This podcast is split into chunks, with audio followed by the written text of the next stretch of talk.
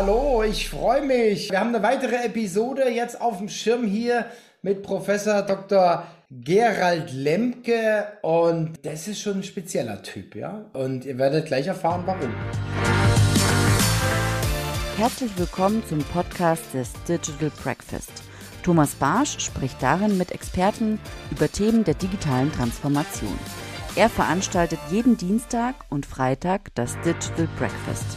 Alle Informationen dazu findest du auf www.digitalbreakfast.de. Abonniere dort den Newsletter und außerdem abonniere diesen Podcast und bleibe auf dem Laufenden. Mein Name ist Valerie Wagner und ich wünsche dir viel Spaß beim Hören. Hallo Gerald. Hallo Thomas. Interessante Ankündigung. Interessante Ankündigung. Spezieller Typ, ja. Ich weiß, du bist der Musiker, du liebst Hardrock, bist auf Konzerten, ja. Also man könnte auch sagen, der verrückte Professor. Nee, natürlich nicht. Und ich sag dir jetzt einfach mal, was ich bei dir besonders finde. Du bist ja jetzt auch bei uns, das kann ich jetzt auch schon verraten, du bist ja bei uns jetzt der Co-Moderator und inhaltlicher Kopf für Digital Communication, so haben wir es genannt, also alles, was mit digitaler Kommunikation zu tun hat. Und was ich immer besonders an dir finde, ist, du bist immer sehr, sehr weit vorne ja, mit den digitalen Themen, ja, du hast ja auch Podcast und so weiter und also machst da wirklich sehr, sehr viel, bist ja auch als Speaker unterwegs, aber jetzt kommt's, du bist aber immer kritisch. Also bei dir ist immer auch eine gewisse kritische Distanz bei den Themen. Du betrachtest auch immer so ein bisschen die andere Seite. Ja, und ich glaube, das macht dich einzigartig, weil viele halt immer nur, ah, super, ja, ja, ja, aber halt dann die weitere Perspektive fehlt oft. Und das gefällt mir immer so super an dir, ja. Super, ich danke dir für das äh, ja so direkte Live-Feedback jetzt. ja, genau. Habe ich dich überrannt, ja. Aber Thomas, dann möchte ich das auch gerne spiegeln, dich da ebenso wertschätzen. Ich meine, was du mit dem Digital Breakfast aufziehst, das ist grandios. Ne? Wir kennen uns seit vielen Jahren. Ich war bei den ersten Präsenzveranstaltungen in Mannheim beispielsweise dabei und also das ist einfach grandios, was du da aufziehst. Ich bin sehr froh und auch sehr stolz, in deiner Runde jetzt zu sein hier. Super, danke. Ja, vielleicht für den unwahrscheinlichen Fall, äh, dass dich jemand nicht kennt, also vielleicht bewusst oder unbewusst, also wenn er jetzt auch mal, ich sag mal, am, ja, wohl noch Reisen vielleicht noch öfter war, am Kiosk vorbeiläuft, ja, da stehen dann doch schon mal auch Bücher von dir in den Regalen. Eins der ersten, was ich so ein bisschen nah mitbekommen habe, war Apps zum Frühstück. Ja, ist schon ein paar Jahre her, ja. Und dann hast du ja immer wieder was nachgeschoben, immer wieder ein paar Bücher geschrieben. Jetzt, ja, also hier digitale Fitness für Führungskräfte habe ich hier gerade liegen. Dann erscheint noch ein neues Buch. Also wir werden sicherlich nochmal auf das ein oder andere dann auch zu sprechen kommen jetzt im Gespräch. Ja, was machst du sonst noch so? Erzähl mal. ja, also eigentlich ist Bücherschreiben meine eigene Weiterbildung, muss ich ganz ehrlich so zugeben. Und vor allem ist es ein unfassbar kreativer Prozess und das liebe ich. Ich bin ein sehr kreativer Mensch, wenn es um Schöpfen von neuen Geschichten geht, ums Gestalten geht. Also das ist schon das, was mich treibt. Aber hauptberuflich, also von Büchern kann kein Mensch leben. Ich jedenfalls von den Verkäufen jetzt nicht. Ne? Das bewegt sich immer in so ein paar Tausend pro Jahr. Da kann man nicht von leben. Nee, ich bin hauptamtlicher Professor für digitale Medien und Medienmanagement und Kommunikation an einer dualen Hochschule in Baden-Württemberg. Die sogenannte DHBW ist die größte Hochschule des Landes Baden-Württemberg mit knapp etwas über 33.000 Studierenden. Ja, und hier habe ich den Studiengang gegründet vor 14 Jahren, ungefähr 13 Jahren, den ich jetzt bis heute leite. Und da bilden wir dann im Bachelor und dann auch später im Master dann die, ähm, ja, sozusagen die digitale Avantgarde aus. Also die jungen Leute, die irgendwie zwischen 17 und 21 in den Bachelor kommen und aufwärts dann in den Master stoßen. Ja, und das mache ich hauptberuflich. Und da das ein sehr anstrengender, ein sehr fordernder Job geworden ist, also für all die, die mal Professor oder Professorin werden wollen, ist es ein sehr fordernder Job geworden heute. Zunehmender Verwaltung und einer anderen Generation von Menschen, die wir da haben. Ja, äh, bleibt wenig Zeit für Weiterbildung. Und jetzt sind wir wieder beim Kreis, darum Bücher. Okay, ja, also da haben wir schon, ohne dass ich es jetzt wusste, haben wir schon eine Gemeinsamkeit, weil ich auch immer wieder mir gerne dann so ein Thema auf die Fahne schreibe und dann einsteige. Also mein Thema aktuell ist ja äh, Profiling und digitale Twins im Vertrieb und Marketing. Das ist auch immer interessant, wenn man sich dann damit auseinandersetzt, wie einem dann auch die Dinge zufallen, ja, also wie da auf einmal die Dinge auf einen zukommen oder wenn man jetzt ein bisschen im Fachjargon bleibt, ja, die selektive Wahrnehmung ist ja dann auch in, entsprechend geschärft, ja. Und das, was mir gerade passiert, ja, nachdem ich jetzt das Profiling gemacht habe, im letzten Monat fallen mir jetzt unheimlich viele Dinge zu, ja, und jetzt bin ich gerade am überlegen, ob wir dann einen Teil 2 machen, ja, also zum Thema Profiling, weil da doch wirklich gerade auch aktuell so viel passiert, ja. Ich will ja jetzt hier über mich reden, sondern wir haben jetzt ja einiges jetzt schon gehört von dir, was du so machst im normalen Leben. Und ja, lass uns doch nochmal über die digitale Kompetenzen im Unternehmen reden. Das wird ja auch unsere Kickoff-Veranstaltung sein am 10. Mai, Digital Breakfast, dann live und in Farbe. Ja, steigen wir doch mal ein. Was verstehst du als digitale Kompetenzen? Ja, was können sich die Hörer darunter vorstellen? Wie deutest du das? Ich sage jetzt mal, was ich darunter nicht verstehe. Fangen wir vielleicht mal so an, weil das ist nämlich der Mainstream. Der Mainstream versteht unter digitalen Kompetenzen alles, was in Anwendungen von Software- und Hardwarelösungen selber angeht und hier vertiefende Kenntnisse in Programmierung, Aufbau von Hardware, Struktur von Netzwerken und so weiter und so fort. Das ist ein ganz, ganz kleiner Baustein. Aber wenn wir über das Thema der digitalen Fähig oder Fähigkeiten in der Digitalisierung reden, ist das wirklich ein kleiner Baustein. Meines Erachtens gehört darüber, und jetzt kommt mein Verständnis viel, viel mehr dazu, weil wir nämlich in den Unternehmen, und das ist jetzt mal so unser gemeinsamer Fokus, glaube ich, ne, dass wir mal in Unternehmen schauen und nicht in Schulen oder in Familien, in Unternehmen schauen, selbst wenn jemand digital äh, fit ist, das mal sozusagen, und ausgeprägte digitale Fähigkeiten und Kompetenzen entwickelt hat in seinem beruflichen Leben, doch in den Unternehmen eben auf ja, viele Barrieren stößt. Das heißt also so, die digitale Kultur in den vielen, vielen Wirtschaftsunternehmen ist, um das vorsichtig zu formulieren, schwach ausgeprägt. Ich nenne das den digitalen Reifegrad, der bei mehr als 50 Prozent der mittelständischen Unternehmen in Deutschland sehr schwach ausgeprägt ist. Und das natürlich dann auch so der, ja, der Hämmer für jegliches Innovationsdenken und Zukunftsausrichtung ist. Ja. Wir wissen alle, Eins wird auf keinen Fall passieren, wenn jetzt nicht irgendwelche Atomkriege kommen sollten, was wir alle natürlich nicht hoffen und ich auch nicht erwarte.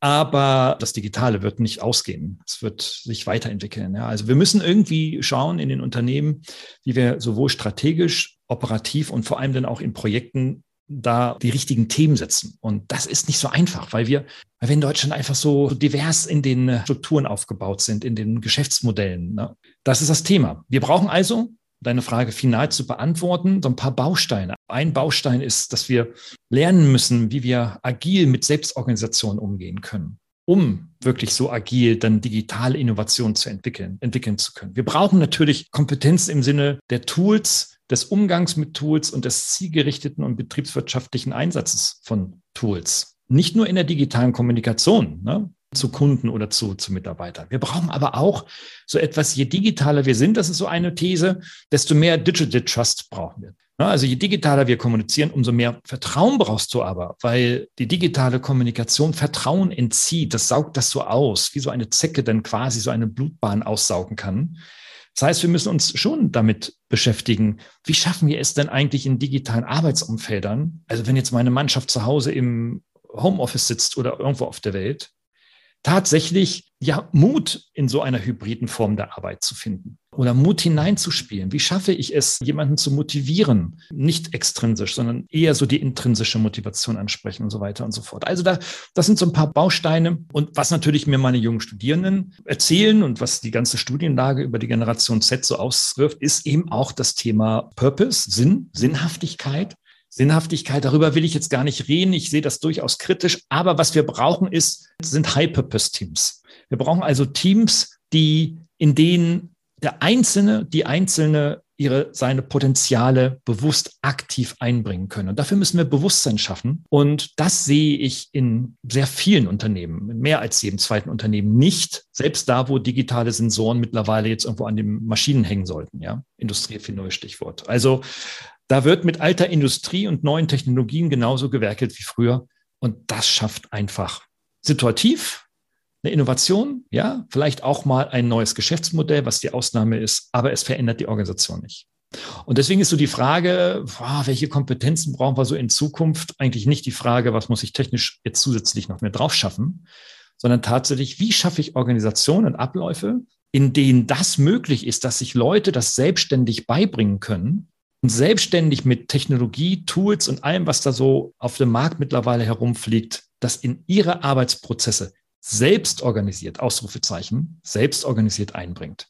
Dann brauche ich auch keine CTOs oder CDOs, also Chief Digital Officer, die von oben sagen, was jetzt die Mitarbeiter, der unten keinen Bock hat, das neue Tool einzusetzen, letztendlich zu tun hat. Ja, hatten wir schon ein paar spannende korrespondierende Digital Breakfast so zum Thema New Work. Ja, da gibt's ja auch ganz, ganz spannende Geschichten. Also sehe ich schon auch so Berührungspunkte. Ja, das, was du gesagt hast, ja, selbstorganisierende Teams, die auch die Rollen im Team selber festlegen. Wenn eine Rolle nicht mehr gebraucht wird, okay, dann wird sie halt abgeschafft. Wenn eine neue fehlt, wird eine neue geschaffen und so weiter. Also ich denke, da haben wir noch sehr, sehr viel vor uns. Ja, also das habe ich mir auch fürs Digital Breakfast so ein bisschen auf die Fahne geschrieben, ohne das jetzt da immer irgendwie so groß draußen dran zu schreiben, aber mir geht's auch im Wesentlichen auch um so persönliche Skills, ja, was du sagst, Selbstverantwortung, Selbstorganisation, auch äh, Motivation selber, sich weiterzubilden und, und, und. Also auch das möchten wir gerne an die Hand geben, ja, und ich sage jetzt mal, die Technik natürlich annehmen, die neuen Sachen annehmen, aber trotzdem auch mal denken. Oh, danke schön. Ja, ja, also trotzdem auch mal denken. Ich sag dir ein Beispiel, ja. Und das ist jetzt schon wirklich, boah, das ist schon, ja, ich sag's gar nicht, wie lang es her ist. Es ist schon ewig her. Auf jeden Fall war ich damals noch bei der Firma Bechte, Leitung Schulungszentrum, hatte dann auch schon so acht bis zehn Leute, ja. Dann haben die mir, ich sag's jetzt mal ordinär, wegen jedem Furzen E-Mail geschickt. Und dann habe ich von den eigenen Leuten 20, 30 E-Mails bekommen, ja. Obwohl die neben mir saßen ja, gefüllt fünf Meter, ja. Was wir schon sehr, sehr früh gemacht haben, waren so Stand-up-Meetings. Und da habe ich auch gemerkt, also da waren wir schon, glaube ich, schon ganz gut, weil das hatte dann verschiedene Aspekte. Ja, wir haben dann wirklich diese Meetings kultiviert. Ja, das heißt, wir hatten morgens um acht und mittags um 13 Uhr hatten wir diese kurzen Stand-ups. Ja, so. Und dann, Leute, schreibt mir keine E-Mails sondern macht es vielleicht oldschool auf den Zettel und äh, sagt, dann gehen wir die Themen kurz durch. Und zwar gehen wir die Themen durch, die alle betreffen. Und wenn ihr dann noch Themen habt, die die anderen vielleicht nicht interessiert, dann machen wir das anschließend eins zu eins. Das war irre. Ja, die Leute haben viel mehr Zeit gehabt, ja, weil sie dann nicht immer, wir konnten die Sachen sofort abhandeln, diskutieren und so weiter, ja. Und es gab einen Riesenschub und hat auch mehr Freude gemacht, ja, weil ich musste ja dann antworten und dann ging das E-Mail Ping-Pong hin und her und so haben wir einfach kurz drüber geredet und dann ist mir nachher klar geworden, das hat aber auch sehr, sehr viel mit Verlässlichkeit und mit Verbindlichkeit zu tun von einer Führungskraft, die dann auch um 8 Uhr und um 13 Uhr dasteht für die Mitarbeiter. Und die wussten, sie können sich darauf verlassen. Ja, und dann wussten sie, okay, das brennt mir jetzt unter den Nägeln. Ja, also wenn es ganz wichtig war, dann mussten wir es natürlich anders organisieren. Aber naja, ich weiß jetzt, das Thema ist in drei Stunden gelöst. Ja, und das hat ja jetzt nicht unbedingt was mit Digitalisierung zu tun, sondern hat eher was mit Führungsthemen, Leadership. Es kommen auch viele, viele Facetten, ja, und da kann man quasi auch überdigitalisieren oder so, ja.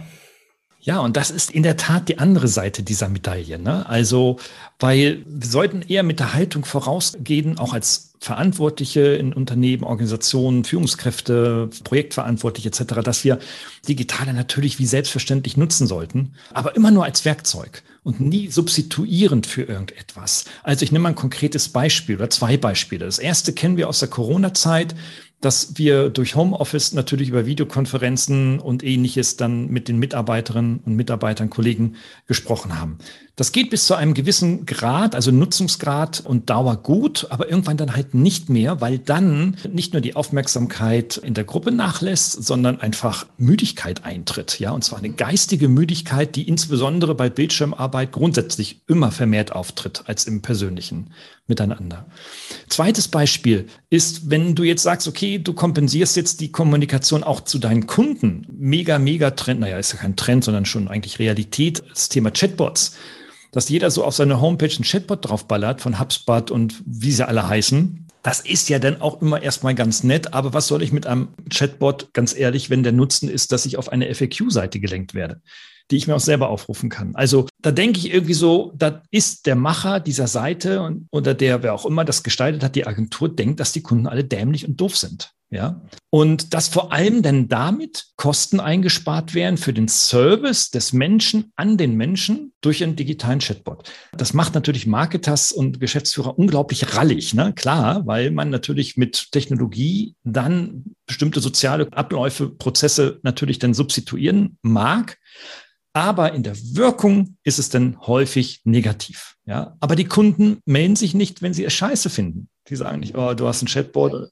Das sagen sie dir nicht. Deswegen weißt du das auch nie. Also man muss schon sehr, sehr, sehr genau überlegen, okay, Technologieeinsatz ja als Werkzeug, aber für welches Ziel? Und dabei darfst du im People-Business den Menschen einfach nicht vergessen. Und dann neigen wir Menschen doch vielerorts dazu.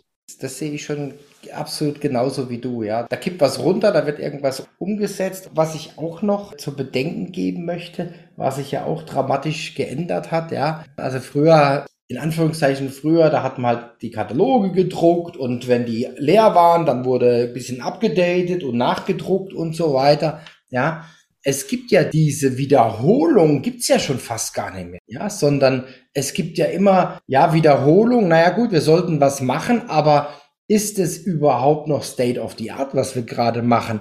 Oder ist jetzt ein Kanal wertvoller, ja? Also, wie setze ich jetzt meine Mittel ein? Und ich denke, da wird quasi, ich bin jetzt mal ganz krass, im Grunde genommen musst du heute im Marketing und im Vertrieb auch vor jeder Kampagne überlegen, macht diese Kampagne jetzt noch Sinn? Oder machen wir was anderes? Und das mhm. ist natürlich schon dramatisch. Das ist schon anders, ja. Also, wie setze ich mein Geld ein, ja? Also, das ist, glaube ich, ein ganz, ganz großer Unterschied, dass wir nicht mehr diese Gewohnheit haben. Ja, wir verschicken jetzt Messeeinladungen, wir machen das, wir machen das, sondern dass die ganzen Instrumente sich verändern, dass die Relevanz sich verändert, dass die Zielgruppen weiterziehen, ja, dass dann vielleicht ein Hype kommt, ja, Clubhouse, ja, war ich auch dabei, wo auf einmal Millionen von Leuten in irgendeinem Raum, also ich übertreibe jetzt, ja, aber ein bisschen was ist geblieben, ja, aber die Frage ist, wie gehst du damit um, ja, und dann brauchst du halt die Flexibilität, du brauchst irgendwelche Leute, die mutig sind, die dann mal mitmachen,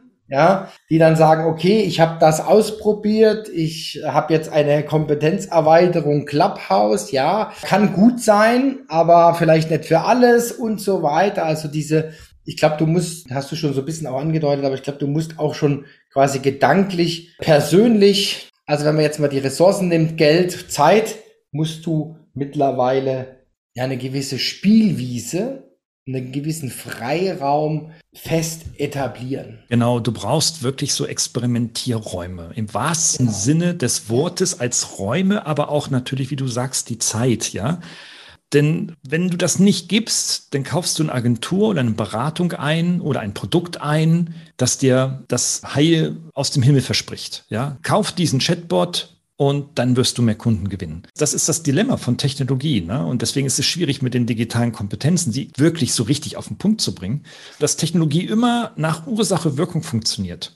Aber im People-Business, wenn du Kunden brauchst, um dein Geschäft voranzutreiben, funktioniert das nicht nach Ursache-Wirkung. Du kannst nicht sagen, ich mache jetzt ein Thema, rufe ein Digital Breakfast zu diesem Thema auf und da kommen tausend Leute. Das weißt du nicht.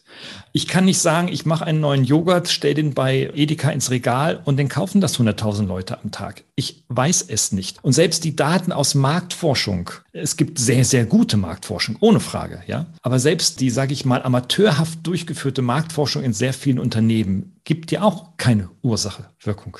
So, wir leben also immer mehr in einer Zeit, in der diese Ursachen und Wirkungen so sich auflösen, sich aufweichen sozusagen. Und wie sollst du denn dann alternativ wissen, wo es hingeht, wenn das eben passiert?